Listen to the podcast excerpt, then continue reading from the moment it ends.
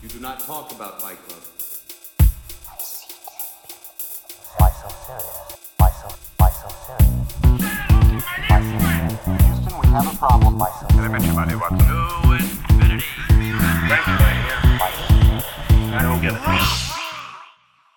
Fala, meus caríssimos ouvintes! Estamos começando mais um episódio do Syncope Podcast, mais um episódio sobre o Oscar 2020. Realmente são muitas categorias, a gente nem vai falar de todas elas, são mais de 20, mas a gente está tentando trazer as principais ali que a gente mais gosta, assistiu aos filmes e quer trazer a nossa perspectiva para vocês. Eu sou o Lucas Toffoli Eu sou Vitor Bussolini. e eu sei que vocês podem estar achando estranho aqui uma segunda-feira a gente aparecer, mas fique tranquilo, quinta-feira vai ter o um episódio regular. Toda quinta a gente lança um novo episódio aqui do programa, mas como o Oscar tem muita categoria, a gente resolveu fazer esse programa extra. É tudo Então- por vocês. É tudo por vocês. A gente ama vocês. Vamos fazer mais um episódio pra vocês essa semana. O dobro pra vocês. Promoção em dobro aqui no Syncope. Promoção em dobro bem na semana que vai ter o Oscar. Então, para você chegar realmente com tudo na ponta da língua para arrasar, para estar ali com a sua família no sofá assistindo o Oscar e falar: "Nossa, você viu a fotografia desse filme? Como ela é muito pomposa". E aí você pode arrasar, fora arrasar no bolão que a gente já falou. Vamos com as categorias do dia hoje, que são quatro categorias. Vamos, hoje vamos falar de roteiro original, roteiro adaptado, efeitos visuais e fotografia. E antes de começar a falar disso, já faz uma introdução rápida, Victor. Qual a grande diferença de roteiro original e roteiro adaptado? A diferença entre os dois, meu caro amigo, é que o roteiro original foi feito para o cinema, foi escrito para o cinema, e o roteiro adaptado é a partir de uma obra que não é por cinema, que pode ter sido uma peça de teatro, pode ter sido um livro, como tem muitos exemplos nos indicados desse ano, pode ter sido de uma HQ, pode ter sido de diversas outras coisas. Essa é a grande diferença. Exatamente. Então, uma história ela pode ser completamente original, mas se ela foi baseada em alguma obra que não foi feita inicialmente para o cinema, que não foi feita prioritariamente para o cinema, ela vai entrar no roteiro adaptado. Como um exemplo bem básico aqui para a gente começar, o Joker, o Coringa. Ele é adaptado porque ele é um personagem das HQs. Então, mesmo essa história tendo algumas referências de HQs, mas sendo uma história original, ela vai entrar na categoria de roteiro adaptado, porque ela vem adaptada de um personagem criado para uma fonte que não era o cinema. E vamos aos indicados da categoria de roteiro adaptado. O primeiro indicado é Orlandês, escrito por Steven Zaillian. O próximo é Jojo Rabbit, pelo seu querido Taika Waititi, o mestre da comédia. Adoráveis Mulheres, escrito por Greta Gerwig. Joker, escrito por Todd Phillips, que também é o diretor, e Scott Silver.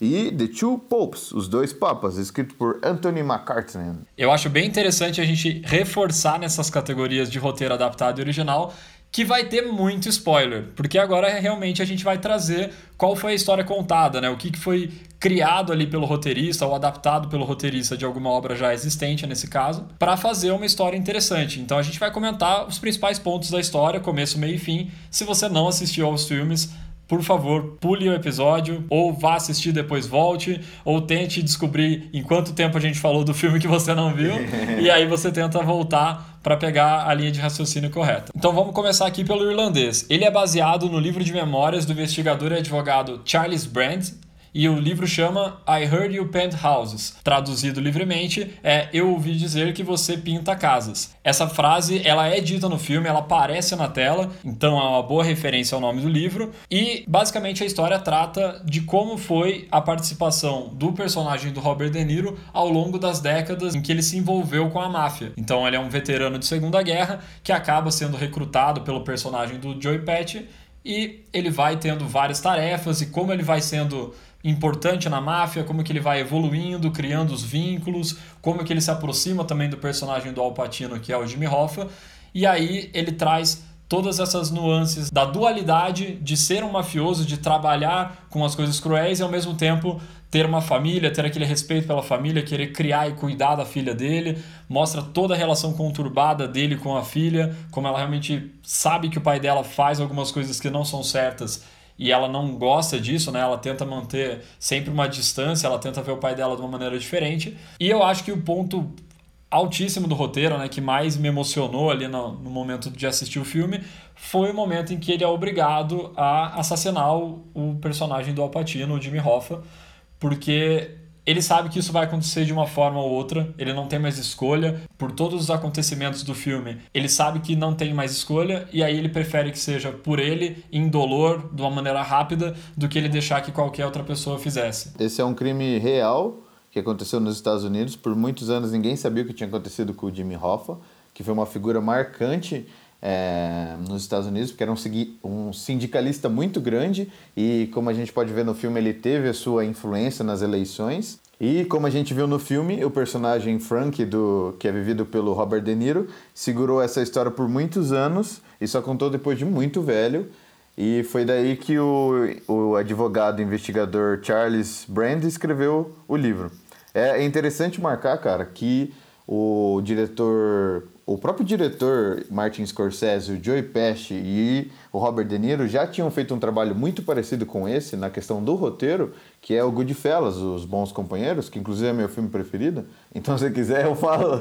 Eu não vou me prolongar, eu prometo. Vamos deixar para um episódio só para isso, senão Só a gente vai isso? perder a linha aqui. Só para isso, eles já tinham trabalhado antes no Goodfellas, nos Bons Companheiros, e exatamente da mesma forma, em cima de um roteiro que é, base... que é adaptado de um livro, que é um livro sobre um crime real, e vale muito a pena ver esse filme. Muito legal, já uma indicação aí de um filme mais antigo, mas que acaba sendo atemporal, né? Atemporal, fenomenal. Seguindo, temos o Jojo Rabbit do Taika Waititi. Ele é baseado no livro Caging Skies, da Christine Leonens, e é uma história que traz um amigo imaginário de um moleque da Alemanha nazista, sendo que o amigo imaginário dele é uma fusão do pai dele com o Hitler, né? Um tanto quanto controverso, o livro com certeza. Uma coisa importante a gente falar, que é legal falar aqui no Jojo Rabbit, que muita gente briga que eh, as pessoas leem o livro e depois eh, vão assistir o filme e falam que o filme nunca consegue atingir o livro.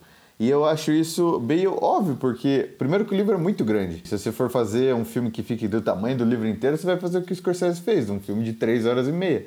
E quando você está lendo o livro, você cria o universo na sua cabeça. Não tem a foto dos personagens lá, não tem o Jojo Rabbit desenhado no livro. Então você imagina. Então, claro, você vai imaginar da melhor forma possível, da forma mais legal para você. E um ponto que eu acho muito legal de sempre deixar válido é que um filme nada mais é do que a visão do diretor sobre aquela história.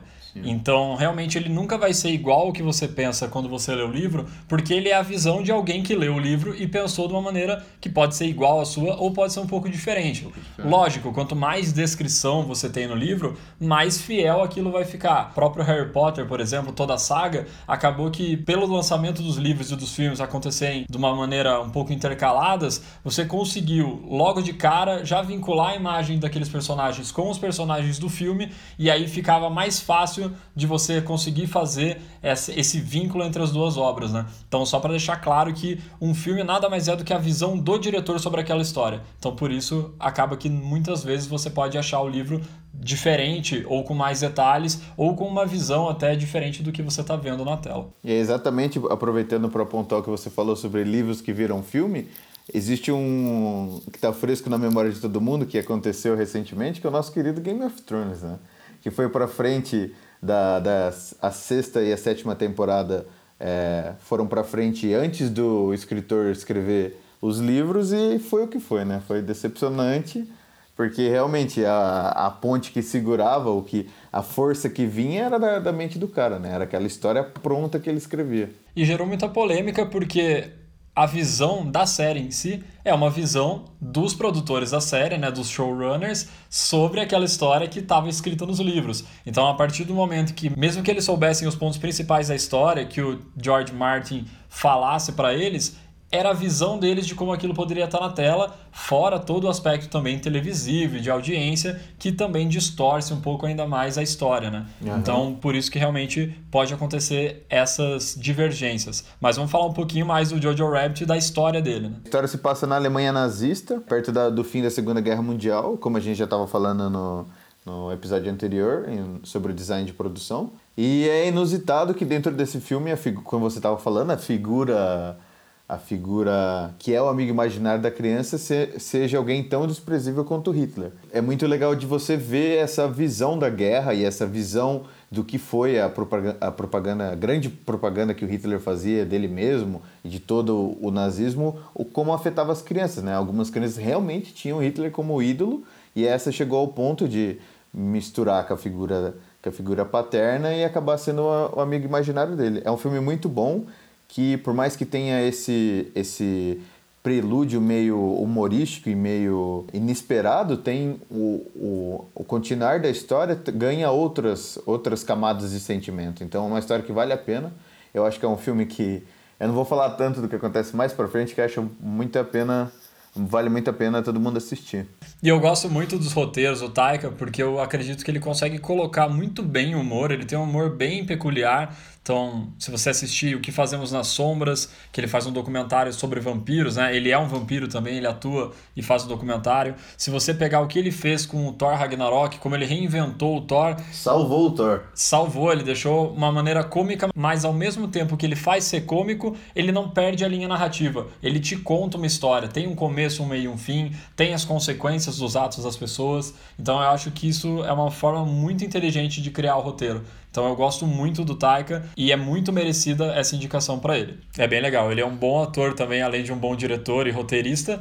Tanto que ele vai estar tá no próximo Esquadrão Suicida, que é do James Gunn. Ele foi chamado para fazer um papel. Eu não sei se foi divulgado já o papel dele, mas ele vai fazer um papel lá também. Com certeza vai ser cômico. Com certeza ele vai trazer essa veia cômica peculiar dele. Seguindo nos indicados, Joker, o Coringa, o palhaço muito bem adaptado por Todd Phillips para essas telas. Realmente, a gente falou bastante já desse filme, né? Ele está indicado em muitas categorias, foi mais indicado para as categorias. Ele consegue contar uma história do início ao fim, mostrando a evolução do personagem. E isso é o que eu acredito que é o mais difícil. A gente comentou no episódio anterior sobre a história de um casamento, como você consegue ver a evolução do personagem, como ele interagindo com o meio e como as consequências das ações dele e das outras pessoas que estão em volta dele, como isso vai transformando o personagem. O Joker ele começa como um cara fracassado, como alguém que, apesar de ter os seus problemas psicológicos, é muito ligado com a mãe e realmente tenta fazer o bem. Então ele se sente muito frágil, assim, muito oprimido pela sociedade,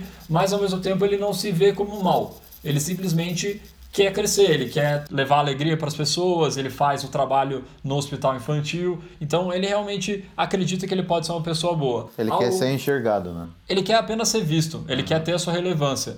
Então, ao longo do filme, todos os acontecimentos então a gente falou que vai dar spoiler, mas também vamos tentar não ficar dando todos os spoilers do mundo do filme. mas ao longo de todos os acontecimentos do filme, ele vai se descobrindo, ele vai percebendo que é, tudo que ele sabe é uma mentira, a mãe dele mentia para ele, que a opressão da sociedade sobre ele não era justa, né? Ele, e ele não precisava sofrer aquilo calado. Então, conforme ele vai tomando o corpo e vai vendo como ele consegue sim revidar as ações da sociedade que oprimem ele, ele vai se encontrando e vai chegar a ser o Coringa, que vai fazer todo aquele escarcel, todo aquele caos no final do filme. E a gente consegue ver realmente na interpretação do Joaquim como ele consegue mudar de feição, de expressão corporal e como isso é evidente até o final do filme, quando ele já é a persona do Coringa, quando ele já tem certeza do que, que ele é e de novo trazendo a frase, né? Eu pensava que minha vida era uma tragédia e eu descobri agora que ela é uma comédia.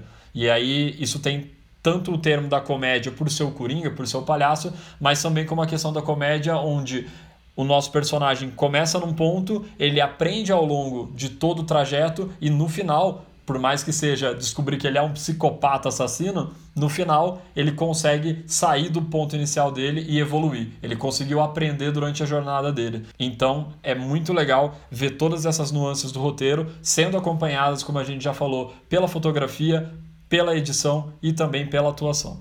Isso que você falou da comédia chega a ser até meta linguístico, né? Que essa frase dele falar que achava que a vida dele era uma tragédia, mas ele descobriu que é uma comédia que entra dentro da, daquela, de uma das divisões que se fazem entre histórias, tragédia e comédia. Essa divisão veio do teatro grego, e, onde tragédia é uma história que o personagem, por mais que passe por dificuldades e histórias, ele continua o mesmo no fim, então ele não aprende nada, o que classifica a história como uma tragédia, e o outro lado é uma comédia, como o Lucas estava explicando, onde ele passa pelas coisas, aprende com elas e termina o filme alterado, que é realmente o que a gente vê o Joaquim fazendo. Esse negócio de tragédia e comédia eu achei muito legal quando descobriu o que, que é, porque eu nunca tinha entendido que eram aquelas duas máscaras que geralmente colocam para simbolizar teatro, que é uma máscara feliz e uma máscara triste, uma do lado da outra. Geralmente tem várias tatuagens de quem trabalha ou ama, ama isso, e é realmente essa divisão. A máscara triste é a tragédia, a máscara feliz é a comédia. Aqui tem informação. Aqui tem informação. Você quer mais informação ainda? Te dou mais informação ainda. O trabalho do Todd Phillips e do Scott Silver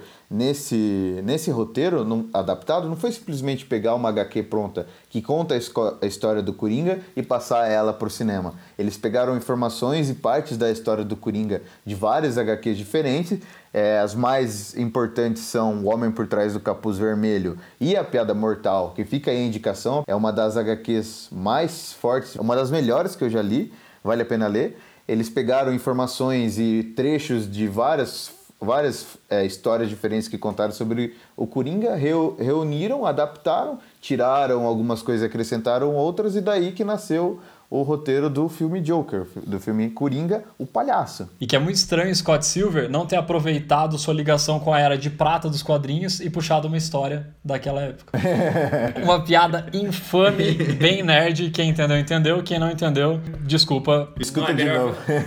É melhor você não entender mesmo, porque foi muito ruim. Seguindo, temos Adoráveis Mulheres, escrito pela Greta Gerwig. Esse roteiro é adaptado do, de um livro chamado Mulherzinhas, de 1868, da escritora Louisa May Alcott.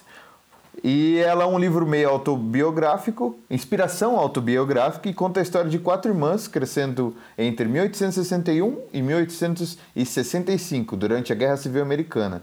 Teve uma sequência chamada Good Wives em 69. Como é baseado num livro autobiográfico, o filme também acaba sendo, te- tendo como foco principal a irmã vivida pela personagem da Sassá, que a gente já comentou no episódio anterior, inclusive ótima performance da nossa querida Sassá. Como é um livro autobiográfico, o filme acaba sendo autobiográfico também. O foco do livro é, da é pela narrativa da personagem da Sassá, que a gente já comentou no episódio anterior, da nossa querida Sassá, que faz um ótimo trabalho nesse filme. É um filme de época e é um filme marcado pela Guerra Civil. Inclusive, o pai das meninas não está presente durante a maior parte do livro, consequentemente, durante a maior parte do filme. E isso faz com que as meninas tenham que crescer mais uma se fortalecendo na outra, com a ajuda da mãe, que trabalha muito também.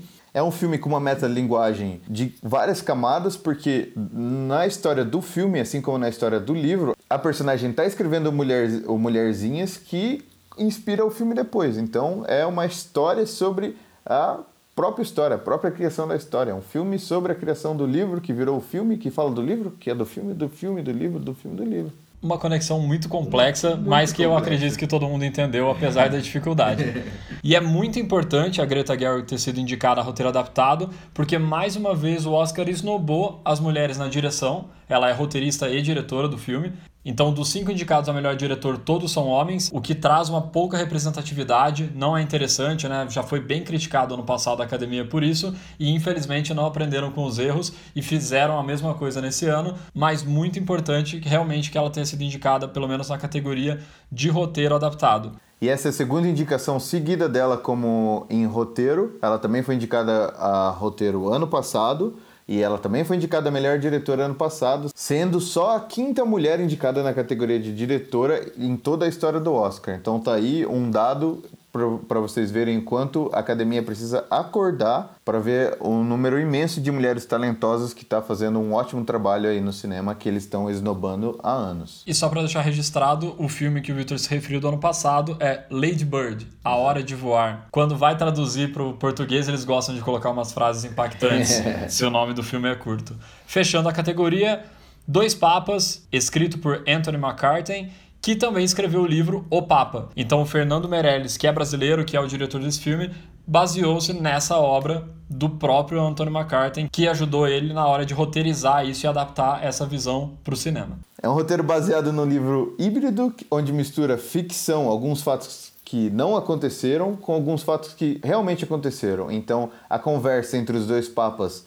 aconteceu em alguns momentos, eles conversaram, mas é claro, ninguém tem registro disso, não se sabe realmente que eles conversaram. Agora, outros pontos do filme, como é, as eleições para Papa, é, como que o Papa Francisco subiu pela primeira vez sendo Papa, sem usar as vestimentas da cerimônia, tudo isso realmente aconteceu. Então o livro mistura esses fatos que aconteceu e a gente viu a, a quando a fumaça preta saiu da chaminé, quando a fumaça branca saiu da, da chaminé no Vaticano, todas essas coisas que a gente viu e fica ainda mais gostoso de ver o filme se você lembra desses fatos. Eu lembro de ter visto na televisão quando o Papa Francisco foi eleito e mistura com algum a parte ficcional do, do filme é a parte da conversa, o que é que foi imaginado pelo Anthony a partir do, do perfil desses dois papas, que são papas bem diferentes, que é, discordam dessas, na, na maioria de suas ideias, e foi daí dessas diferenças que ele escreveu o diálogo entre os dois. Com isso, fechamos a categoria de roteiro adaptado. Ano passado, bom lembrar, vencida por Infiltrado na Clã, filme do Spike Lee.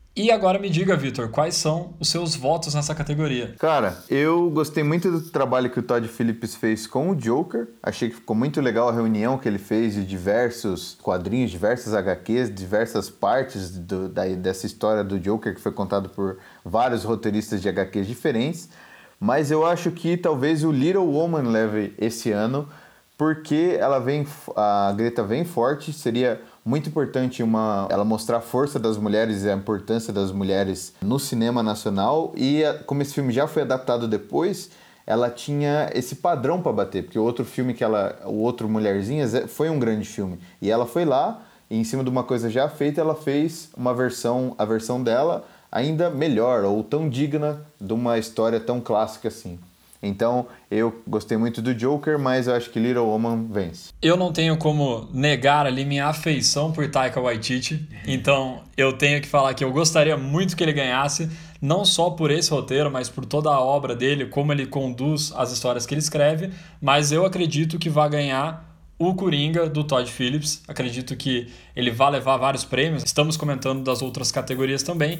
Então acredito que ele vai levar, mas concordo com o Victor que a Greta ganhar esse prêmio seria incrível e teria uma representatividade enorme dentro da academia.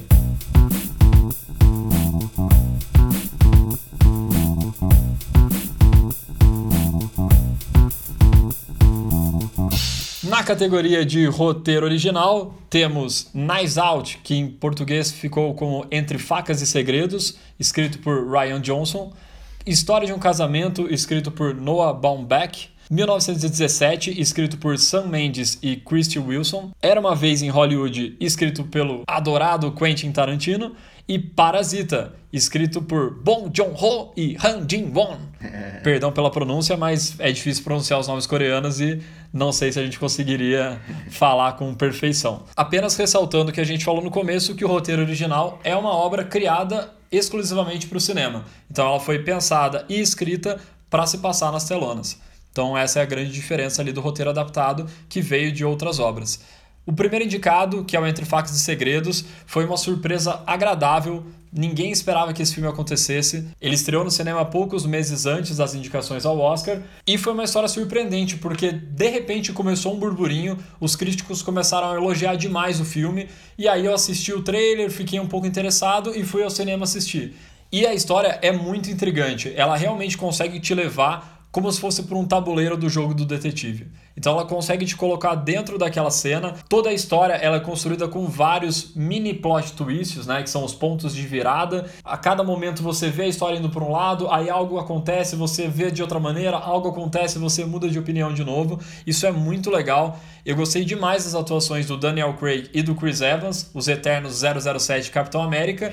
e eu gostei muito da atuação exatamente por isso. Eles ficaram totalmente descaracterizados desses personagens que eles marcaram a última década fazendo. Então eu consegui ver o personagem do Chris Evans como um cara babaca e arrogante ali, que é o que ele mostra, e o Daniel Craig, apesar dele ser um investigador, que seria, você poderia fazer alguma relação com 007, ele tem um aspecto cômico muito bom, ele traz um aspecto cômico muito bom para as análises dele e fica totalmente desvinculado ao que a gente está acostumado a ver dos últimos filmes do 007, inclusive do próximo que vai sair esse ano, com certeza também será falado aqui no nosso programa. Que o trailer tá incrível, hein? O trailer tá excelente. Ele aparece ali também o Rami Malik, que a gente já ressaltou bastante a atuação dele nos últimos filmes, vem mandando muito bem. Que é um queridinho nosso. Vamos ficar na expectativa aí. Em questão de roteiro, eu acho que a história é muito bem amarrada, ela não é previsível e ela consegue te entreter ao longo do filme todo e ainda te dar uma surpresinha final muito interessante. Então, realmente foi uma surpresa esse filme surgir aí no final do ano passado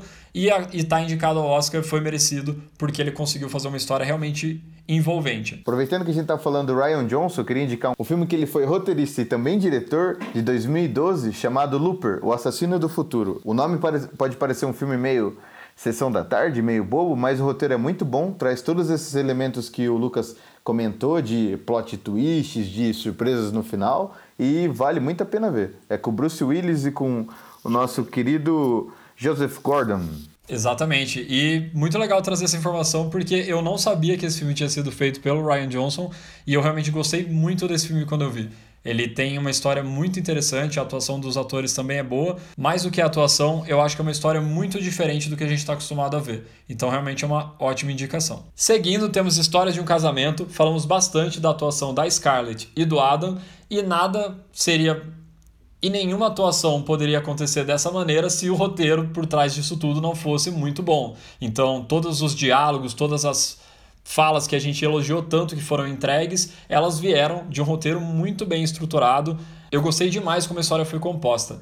Ele traz um elemento muito interessante no início do filme, que é a visão da Scarlett sobre o personagem do Adam e a visão do Adam sobre a personagem da Scarlett. Visões e, positivas. E são visões positivas. Então o filme chama História de um Casamento, você começa a ver as visões positivas dos dois. Acho que tá tudo maravilhoso, tudo bem. E quando você vê, eles estão já numa terapia de casal, eles já estão passando pelos problemas que vão se desenrolar ao longo do filme. E é bem interessante como esse roteiro foi montado. Ele mostra a passagem de tempo de uma maneira muito sutil. Porque é lógico que um processo de divórcio não acontece em um, dois, três dias. Ele dura semanas, dura meses. O personagem do Adam Driver, ele tenta entender, ele começa a ir atrás de advogados, se passam 30 dias até que ele consiga um advogado, depois ele se muda para Los Angeles. Então, todos esses aspectos passam de uma maneira muito rápida. E isso só é possível, parte por causa da edição, que foi muito bem feita, mas parte de como o roteiro foi construído, como ele consegue juntar todas as peças dessa história de uma maneira leve e como você consegue consegue ver meses da história se passando em questão de minutos e consegue sentir uma leveza enquanto você assiste. O fluxo é muito legal. E o próximo indicado na categoria de roteiro original é 1917, escrito por Sam Mendes e Christy Wilson. É um filme de guerra que se passa durante a Primeira Guerra Mundial. É um filme totalmente é, diferente, onde o roteiro com certeza não, não foi comum, porque o filme se passa durante um dia na vida de dois soldados que ganham uma, uma missão secreta e o filme conta a história sobre um dia na vida de dois soldados britânicos durante a Primeira Guerra Mundial, onde é dado a eles uma missão secreta e chamados por alguns até de missão suicida, onde eles têm que levar uma mensagem a um batalhão que está muito longe deles. É um filme surpreendente e um filme revolucionário para o gênero. E apesar de parecer uma história muito simples, né? Basicamente é a história do soldado saindo de um batalhão e indo entregar uma mensagem até o outro, todos os percalços que ele passa, as perdas que ele tem ao longo do caminho, como ele tem que convencer o tenente do outro batalhão que realmente ele tem que ler aquela carta, que ela é importante, que ele precisa parar aquele ataque. Tudo isso é feito de uma maneira muito envolvente e você cria uma empatia com o personagem principal logo de cara e ao longo do filme essa empatia só aumenta. Então quando a gente vê o final do roteiro, que é o final do filme, ele sente um um alívio enorme de ter cumprido a missão e a gente, junto na cadeira do cinema, também sente um alívio e fala: caramba, que bom que ele conseguiu. Eu estava apreensivo tanto quanto ele ao longo de toda essa jornada. Outro indicado era Uma Vez em Hollywood, de Quentin Tarantino.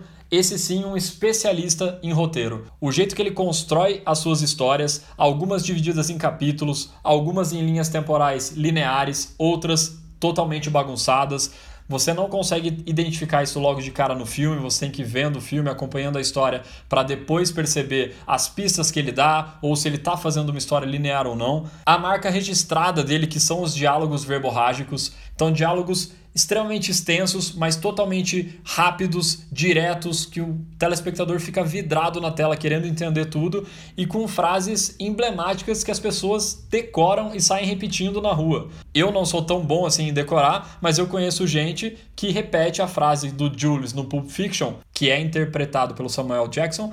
A pessoa consegue falar toda aquela passagem sem pausar e de uma vez só. E isso não é só uma opinião de um fã assíduo. Ele já venceu o Oscar de melhor roteiro original em 1995 pelo próprio Pulp Fiction, que eu acabei de comentar aqui, que em português tem Pulp Fiction Tempos de Violência, mais uma vez as frases de efeito é, seguidas do nome.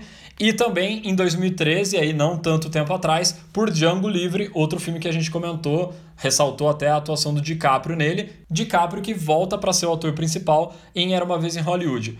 O roteiro é muito bem construído. Novamente, temos essa característica do Tarantino de fazer diálogos longos, demorados, mas de uma maneira dinâmica e que você entende muito sobre os personagens. Ele também faz referências sutis dentro desses roteiros, então é muito legal você perceber o que, que ele está referenciando, da época que está se passando. Ele se preocupa muito com isso e toda a história é muito interessante e eu gostaria de deixar também aqui a minha indignação, porque eu fui muito inocente. Eu fui também. O filme chama Era uma vez em Hollywood. Ninguém e aí se são Ninguém se atentou ao nome. Exatamente. E aí tem dois pontos que ninguém se atentou.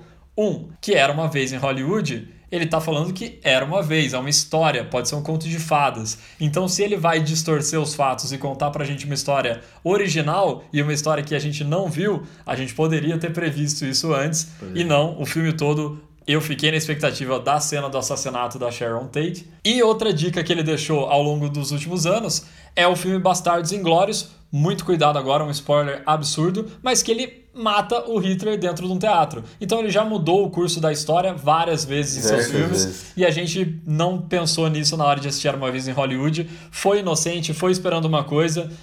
Mas aqui, apesar de colocar esse ponto, foi genial eu não esperar nada do que ia acontecer, porque aí deixa mais imprevisível ainda aquele final que fechou com chave de ouro um roteiro, mais uma vez, impecável de Quentin Tarantino. E um roteiro que já ganhou muitos prêmios esse ano, já ganhou o Globo de Ouro e o Critics' Choice Award, que aconteceram ambos nas semanas anteriores. Uma coisa que eu achei muito interessante nesse roteiro é que ele te engana com os personagens do, dos fatos reais. Para quem não sabe, como o Lucas estava comentando, que a gente foi enganado, é porque todo o filme é anunciado como a história do assassinato da Sharon Tate, que é uma atriz real que foi assassinada pela seita do Charles Manson, que é um psicopata americano. Fica aí outro filme bom para vocês assistirem, Psicopata Americano, que não tem nada a ver com o que eu tô falando, mas fica aí para vocês assistirem. A Sharon Tate era casada com o Roman Polanski e foi assassinada grávida, então era isso que a gente estava esperando ver pela essa história contada pela, pelo olhar, pelas mãos do Tarantino, e a gente foi totalmente enganado. Os personagens do, é, do Brad Pitt e do Leonardo DiCaprio são fictícios, lógico, eles são baseados em tipos de atores e tipos de dublê daquela época que faziam que tinham esse perfil, que lidavam com esses problemas, que a gente comentou bastante da atuação do Brad Pitt e do Leonardo DiCaprio na, no episódio sobre atores. E a forma como o Tarantino conta que tem uma coisinha parecida com Pulp Fiction, que é mostrar um mesmo dia da, da visões de personagens diferentes. Ele mostra o que a Sharon Tate fez no dia dela, como ela foi no cinema assistir o filme dela e o que ela fez, como ela saía com os amigos dela, enquanto mostra o Brad Pitt o que ele fazia, o que ele fez depois de deixar o Leonardo DiCaprio no trabalho dele, o que o Leonardo DiCaprio fez no trabalho dele, os anos que se passaram na Itália também. Então ele mostra histórias que estão esses dois personagens que estão separados da Sharon Tate, que a gente não entende como que eles vão se encontrar lá pra frente. E no final tem a grande surpresa, toda a ação e violência que vocês esperam no filme Tarantino estão ali, e estão na melhor parte no final, e realmente a gente é surpreendido. Por mais que seja essa homenagem ao cinema, onde ele mostra os bastidores de outro filme e muitas coisas que são comum, ele também tem todos aqueles toques de Tarantino no filme, como o lança-chamas, como o cigarro banhado em ácido, como essas minúcias que ele inclui no filme que tornam o filme mais interessante, mais diferente. Uma coisa muito legal também, o Tarantino trabalhou por muitos anos com a atriz Uma Thurman, que inclusive é a atriz principal dos, dos dois filmes do, do Kill Bill, ela faz a Beatrix, né, personagem principal, E nesse filme ele chamou a filha da Uma Thurman para fazer uma das personagens. Para quem já assistiu o filme, é uma das moças que está dentro do carro no dia fatídico, no dia final do filme, e é a moça que foge com o carro no final. É a atriz Maya Hawke, filha da Uma Thurman, que também ela ficou conhecida por participar do seriado Stranger Things na terceira temporada. E só mais uma curiosidade, quando o Tarantino anunciou que ele faria esse filme com essa temática, o Roman Polanski ficou maluco e foi atrás de entender com o Tarantino, com os produtores do filme, que história seria contada, porque o Tarantino, ele tem outra marca registrada, que é fazer filmes banhados a sangue, massacres, como a gente vê em Kill Bill, em Bastardos Inglórios, em Oito Odiados também. Django Livre também. Django Livre, muito Nossa, sangue a todo cena. momento.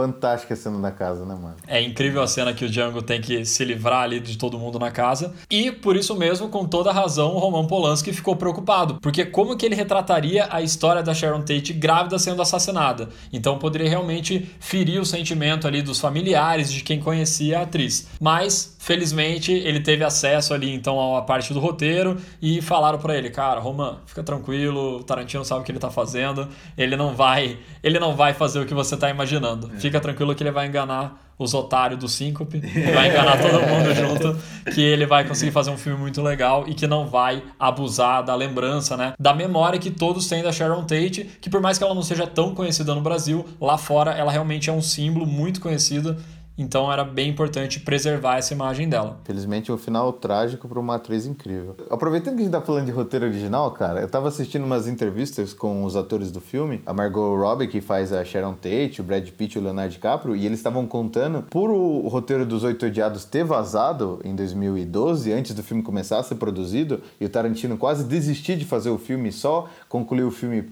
porque os atores gostaram muito do roteiro e pressionaram ele para fazer, pressionaram no bom sentido, pressão de amigo. É, dessa vez ele pegou o roteiro, escreveu só, escreveu o roteiro e tinha uma versão só do roteiro e foi chamando ator por ator na casa dele e apresentando o roteiro. A Margot conta que quando ela foi na casa do Tarantino ler o roteiro, ele estava super limpo, sem nenhuma mancha e sem nada. E o Brad Pitt nessa entrevista comenta que ele deve ter sido um dos últimos a ser chamado, porque ele disse que quando ele viu aquele fatídico roteiro que era a única versão impressa, já estava com cheia de mancha de café, é, rabisco de caneta, desenho no canto da página, já estava cheio de anotação e cheio de, de mancha que dessa vez o Tarantino conseguiu preservar o seu, a sua obra e ainda bem, porque se a gente a gente teve essa surpresa que isso melhorou o filme, né? A gente não saber o que ia acontecer e achar que era uma coisa e ser enganado pelo Tarantino foi sensacional, né? Com certeza, num mundo lotado de spoilers e vazamento, até o Quentin Tarantino é obrigado a fechar sete chaves no roteiro.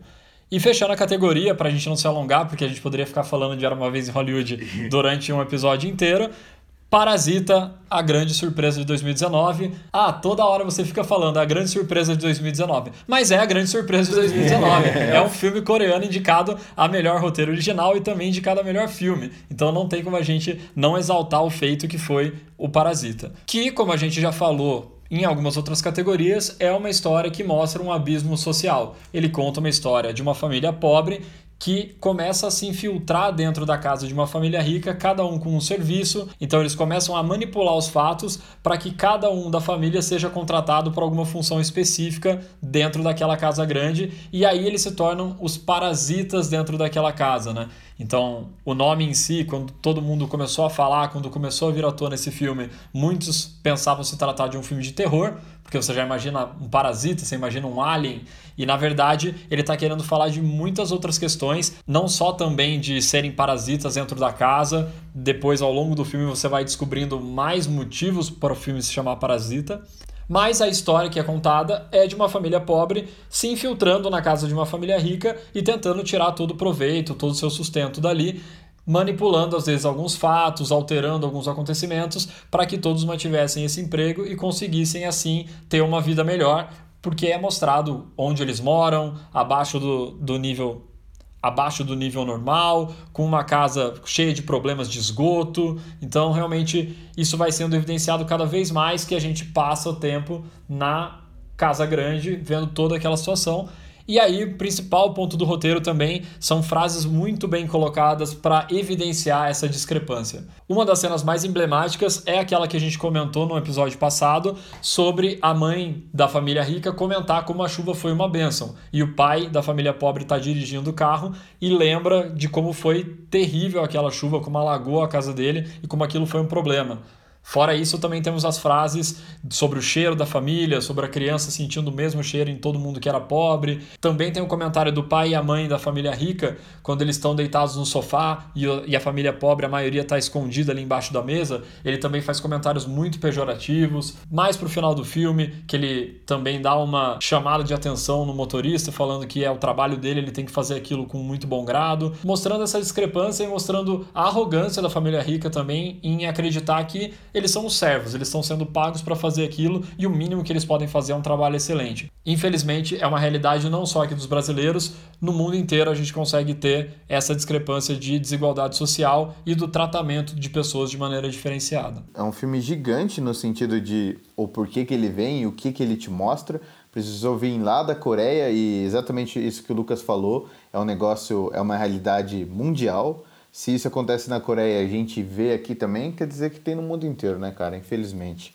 É, o que eu gosto desse filme são as os detalhes como esses que você citou, as coisas pequenas, como a criança comentando do cheiro. Eu gosto muito, por exemplo, da forma como eles, como os irmãos acham para tirar a governanta da casa da família rica e colocar a mãe delas no lugar, que é descobrindo a alergia ao pêssego. Eu gosto muito como a filha tem a, a ideia de deixar a calcinha dela dentro do carro para se livrar do motorista antigo. Eu gosto, a minha cena preferida do filme é quando o irmão mais velho da família pobre está levando a irmã dele fingindo que ela é uma professora de artes para casa da família rica e antes deles tocarem a campainha, eles decidem repetir, eles criam uma musiquinha do mesmo jeito que no colegial você aprende uma musiquinha para decorar a tabela periódica, eles fizeram uma musiquinha para lembrar as características que essa irmã tinha que lembrar da personagem que ela ia fazer dentro da casa.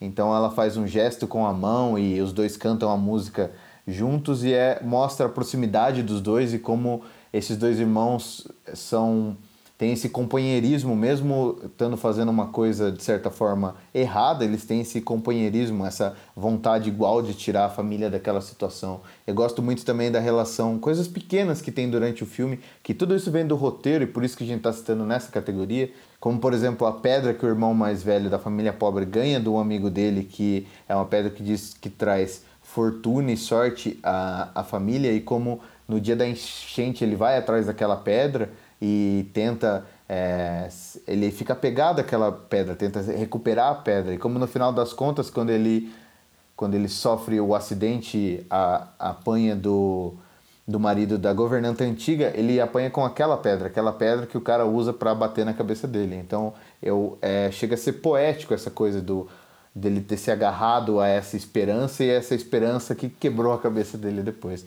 Então são essas pequenas coisinhas que o Bong Joon-ho colocou no roteiro dele que deixa um filme incrível. Todo roteiro, na verdade, ele é cheio de metáforas, né? Então, se você pegar as minúcias das frases que são colocadas, em que momento, em que ambiente elas são ditas, você consegue realmente perceber que aquele filme é muito mais do que só uma família tentando ganhar o seu sustento. Ali tem uma crítica social absurda em vários momentos do filme. Vale a pena repetir aqui uma frase que o próprio diretor Bom Joon-ho disse e, claro, o roteirista também. Ele, quando ele recebeu o Globo de Ouro, ele disse: quando vocês superarem a barreira de uma polegada das legendas, serão introduzidos a tantos outros filmes incríveis. Significa que, cara, não existe só o cinema americano, e aqui vale fazer um adendo que não deu tempo da gente assistir todos os filmes da categoria de filme estrangeiro, mas que a gente promete para vocês que no próximo Oscar a gente com certeza vai trazer todos eles aqui, porque não é só o cinema americano, né? Assim como tem o nosso cinema que é maravilhoso,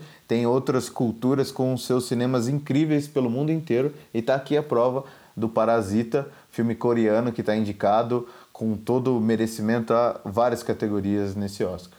Com certeza, a gente falou da representatividade das mulheres, mas o Parasita é muito importante para a representatividade de outras culturas e de outros polos de produção cinematográficos. Então, fechando a categoria de roteiro original, quais são seus votos, Victor Bussolini? Então, meu caro amigo Lucas Toffoli, eu queria muito que o Parasita ganhasse, exatamente pelos motivos que a gente acabou de falar, representatividade e mostrar para todo mundo que não só não é só o cinema americano que tem seu valor, mas olhando pelos prêmios que já saíram essas últimas semanas e vendo o histórico do cara e, e quem é o cara, eu acho que o, o, nosso querido Tarantino leva mais uma vez com Era Uma Vez em Hollywood.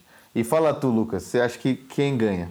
Eu concordo que a representatividade do Parasita é muito importante. Então, assim, a mesma observação que eu fiz no outro, eu faço agora. Se o Parasita ganhar, perfeito. Da mesma maneira que se a Greta ganhar do roteiro adaptado, perfeito. Mas quem eu gostaria que ganhasse, quem eu acredito que vai ganhar, é o Quentin Tarantino com Era Uma Vez em Hollywood. Ele realmente consegue tirar você da sua realidade e te levar para um outro mundo e você mergulha naquele mundo com tudo que você tem direito. Você acredita naquela história e você se sente parte daquela história e fica vidrado do começo do filme, da primeira frase que alguém fala até a última frase, completando toda essa história.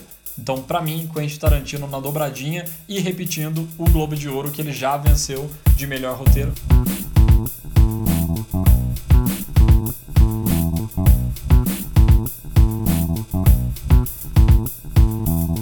E para fechar o episódio de hoje, a nossa última categoria é efeitos visuais, que é o trabalho feito na maior parte das vezes pelo computador, né? Eu acho que em todas as vezes, na verdade. Nossos concorrentes aqui são todos trabalhos feitos digitalmente, onde por forma de por meio de programas e softwares de computador, profissionais que trabalham com isso criam os modelos, criam é, temos exemplos de de filmes que criaram explosões, temos exemplos, por exemplo, do Star Wars que tem os sabres de luz, tudo por computador. Aqui é, um, aqui é o humano por trás do computador, é a tecnologia a favor da arte. É onde a tecnologia e a arte se juntam para fazer uma coisa mais bonita e mais, mais crível. Exatamente. É a parte da pós-produção para colocar todos os efeitos necessários para que aquela história se torne crível. E esse, mais uma vez, a gente bate nessa tecla. O objetivo principal de um filme é que ele seja crível, que você compre aquela história, acredite naquela história e vivencie tudo aquilo durante as horas que o filme se passa. E os indicados dessa categoria são Vingadores com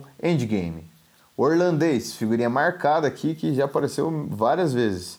O Rei Leão, 1917 e Star Wars, Ascensão Skywalker. Exatamente. Começando no Vingadores, eu acho que ele é um ótimo exemplo do que são os efeitos visuais, né? Basicamente, todos os filmes da Marvel contemplam a utilização de computação gráfica para fazer as armaduras do Homem de Ferro, do Homem-Aranha, para fazer do Hulk, para fazer o Hulk em si, né? Para fazer efeitos em guerras espaciais, tudo que a gente vê ali é, na maior parte do tempo, efeitos na pós-produção, efeitos visuais. Lógico, a gente consegue ver em muitos momentos efeitos práticos também. Em muitos momentos, se você tiver curiosidade, você pode procurar no YouTube, por exemplo, making off de uma cena, você vai ver que tem aquele fundo verde, que os atores têm aqueles pontos na roupa para marcar, para fazer a captura de movimento, mas ao mesmo tempo Dentro daquele cenário também tem destroços, carros ou outros elementos que compõem aquele cenário, então nem tudo é computação gráfica. A gente também tem a construção de alguns cenários, mas lógico, a maior parte disso tudo vai para a computação gráfica,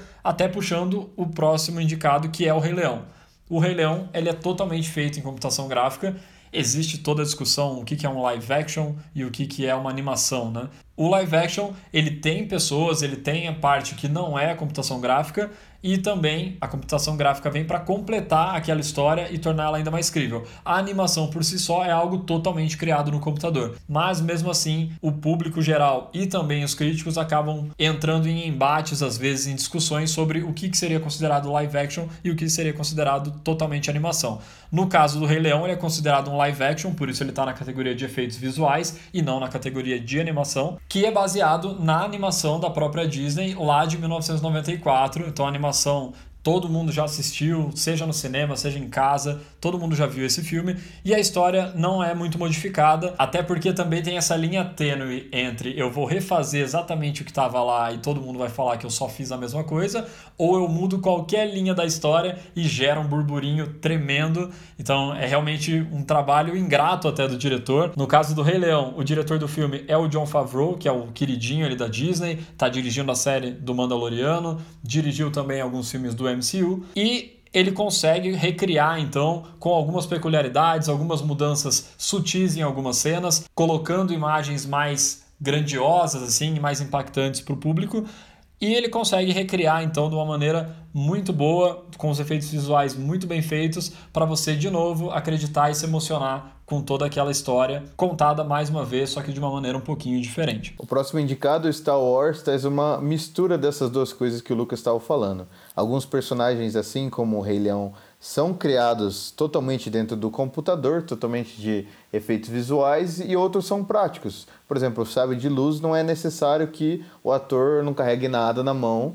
Então ele tem a parte metálica do sabre de luz e a parte de cima, que seria a própria luz, vamos dizer assim, é feito de efeitos visuais. É um filme grandioso de uma franquia imensa, cheio que foi que ganhou força realmente por causa dos efeitos visuais, por causa das naves, das explosões, de todo aquele espaço que é mostrado e vem mais uma vez agora com, com, com o avanço da tecnologia, os efeitos visuais do desse Star Wars também são melhorados, são mais críveis, como a gente estava falando, torna a história mais real e a experiência no cinema mais impactante. Seguindo, temos O Irlandês, que é legal trazer um ponto de que foi uma exigência do Scorsese que a tecnologia que a gente já conhece de rejuvenescimento fosse, de certa forma, aprimorada para o que ele tinha em mente. Então, ele realmente não queria passar por todo o processo de casting, de ter que encontrar um ator que parecesse com o De Niro mais jovem, conseguisse fazer as expressões corporais, a mesma coisa com o Al Pacino, o Joey Pesci. Então, ele tinha atores que são atores renomados,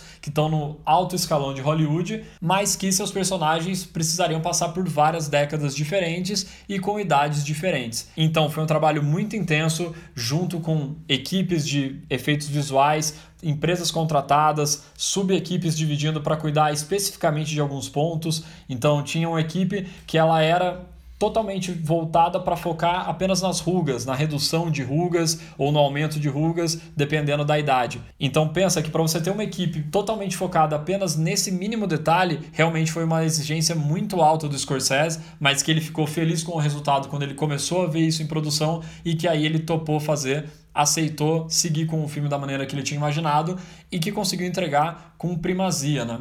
Eu até li que algumas pessoas comentaram que não acharam que, foi, que o efeito especial foi tão bom, que teve em alguns momentos que você, se você prestasse muita atenção nos detalhes, você conseguia perceber a atuação do efeito especial. Para mim, particularmente, eu não vi. Eu realmente consegui acreditar em tudo aquilo que estava sendo mostrado na tela, mas eu também li alguém comentando que até os momentos em que o efeito especial não foi colocado com tanta primazia, colaboraram para a narrativa do filme, pois assim pareceria que o filme todo está sendo visto da perspectiva do personagem do De Niro que efetivamente está contando toda a história depois lá no asilo, nos tempos mais atuais. Então, até nesse ponto de que algumas pessoas acharam que possa ter algumas falhas ou não, isso colaboraria de certa forma para a semântica. Mas eu só quis trazer esse ponto que eu li em alguns lugares na internet, apesar de, para mim, o filme ter sido feito com muita precisão e os efeitos visuais terem sido colocados de uma maneira incrível. Eu concordo com você, acho que o filme realmente foi feito com uma primazia incrível. Uma das exigências do Scorsese para essa tecnologia era o problema que ele teria com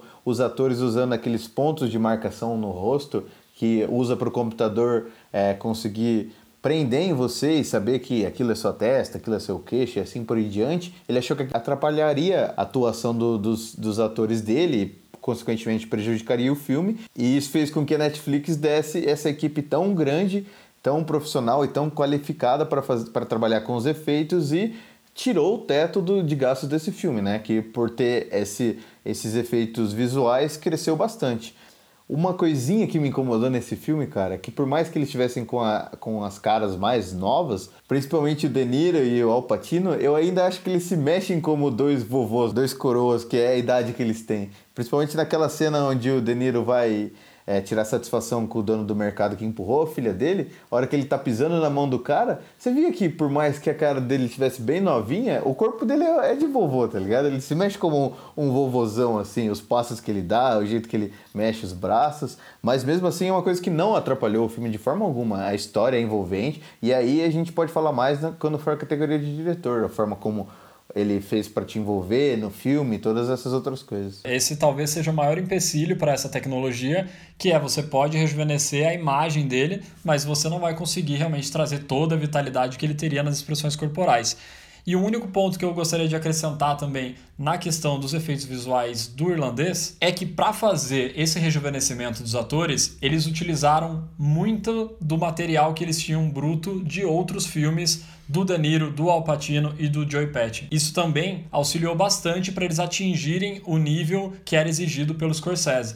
Então, eles tinham vários filmes do De Niro, vários filmes do Al Pacino jovens, e dessa forma eles tinham uma base muito grande de expressões e de como era o movimento do rosto de cada um deles em diferentes situações, reagindo a diferentes situações. E mesmo assim, foi muito interessante ver o Scorsese comentando que a ideia nunca foi rejuvenescer o De Niro para que ele parecesse o De Niro mais jovem. A ideia sempre foi rejuvenescer o personagem que o De Niro estava interpretando. Então, apesar de você ter na sua cabeça a referência de como eram os atores mais jovens, a ideia é que eles conseguissem rejuvenescer o personagem, que aquele personagem com aquele comportamento, com aquelas expressões que você está vendo em algumas partes do filme, você também conseguisse ver, só que de uma maneira mais jovial. Aproveitando que a gente está falando isso só para concluir, se você quiser ver esses dois atores incríveis lado a lado de novo, vale a pena assistir o Poderoso Chefão Parte 2 onde eles estão mais novos e estão, atuam no mesmo filme, só que infelizmente eles não se encontram em momento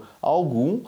E só que é um grande clássico do cinema que vale ser visto. São duas, eles entregam duas atuações incríveis. Então, como a gente estava comentando deles mais novos, esse é um filme que vale a pena ver. Bem legal. A nossa ideia ao longo dos episódios é sempre trazer algumas referências que a gente tem, indicar alguns filmes bons que estão no cinema ou que são bem antigos, mas que a gente considera que são atemporais, que você poderia ver tranquilamente hoje e se identificar e ter a mesma sensação que a gente teve quando assistiu. Até porque muitos deles, como o próprio Poderoso Chefão que o Victor citou, eu fui assistir quando eu tinha mais ou menos meus 20 anos. E ali o filme já tinha os seus 20 anos também.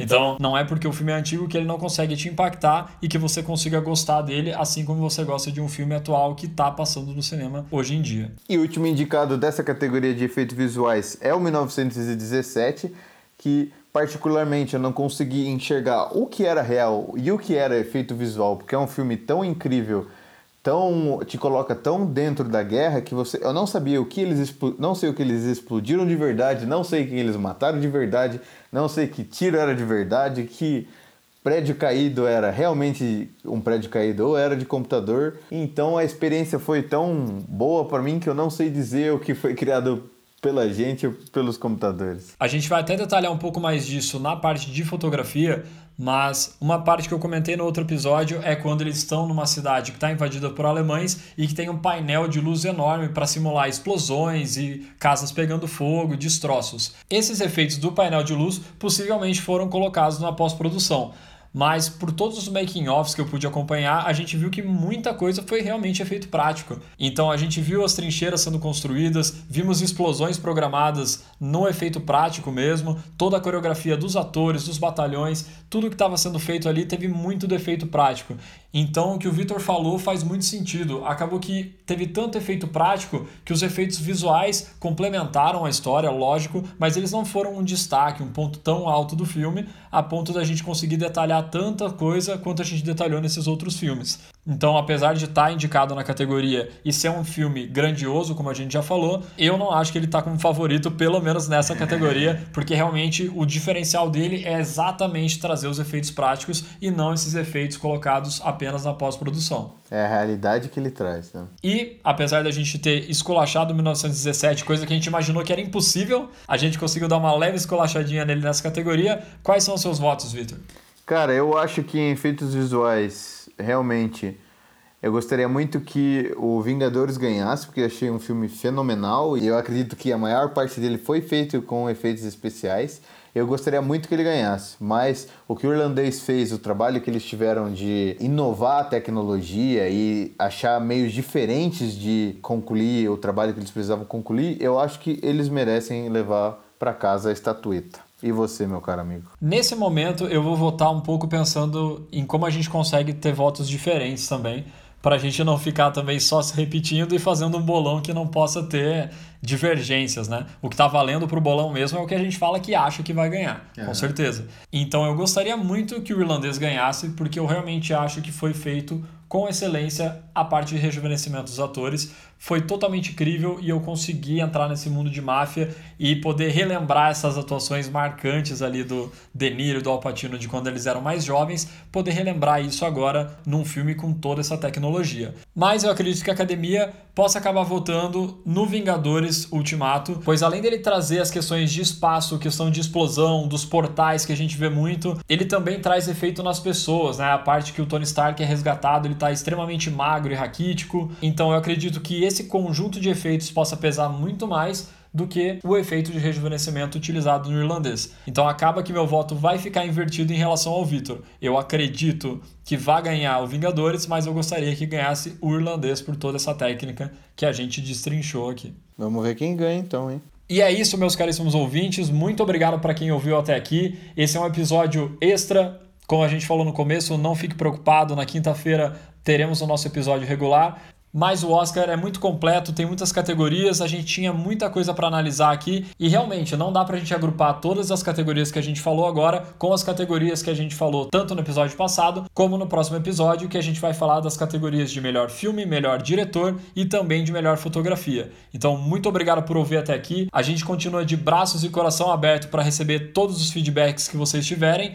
E é isso aí. Esperamos que vocês tenham gostado de mais um episódio. É isso aí. Até a próxima. Siga a gente no Instagram, onde a gente vai colocar os próximos episódios e vamos fazer votações, porque a gente quer saber também, além do feedback de vocês, qual a opinião de vocês, quem vocês acham que, vão, que vai ganhar. Então pode deixar nos comentários, vamos fazer algumas enquetes também, porque o programa é de vocês também. Vocês ajudam esse programa a ser o que ele é. Muito bem colocado, meu amigo Vitor. Queremos também saber a sua opinião. Estamos todos juntos no mesmo barco e na quinta-feira a gente se vê de novo. Valeu! Valeu!